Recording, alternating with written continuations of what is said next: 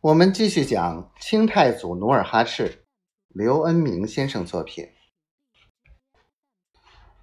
努尔哈赤回头看去，只见一条绿色的长蛇，昂着头，蠕动着身子，朝额亦都爬去。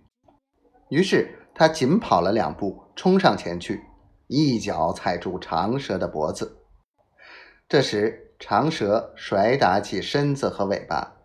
拼命挣扎，努尔哈赤未等长蛇缠住他的腿，就顺手攥住长蛇的尾巴，在半空一轮，顺手扔到小溪里。额亦都惊慌地站在一棵歪脖子山芋下，呆呆地看着努尔哈赤捉蛇。可是，当他顺着努尔哈赤的手势，伸起头看甩蛇时，禁不住又惊呼：“树上，榆树上也有蛇！”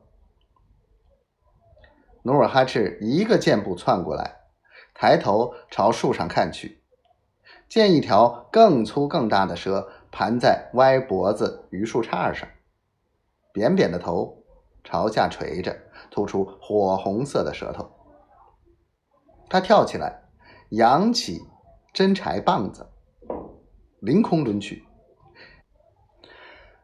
眨眼间，那蛇身手分家，肉乎乎、血淋淋的舌头像羊肚子似的悬在半空。这时，赶上来的吐鲁什拍着巴掌，连声叫好，接着嘱咐道：“伙计们要留神呐！”蛇兽越多的地方，越藏棒槌呀！他话音刚落，忽然安飞扬谷在前面的山沟沟里用棍子敲打着石头，叫山了。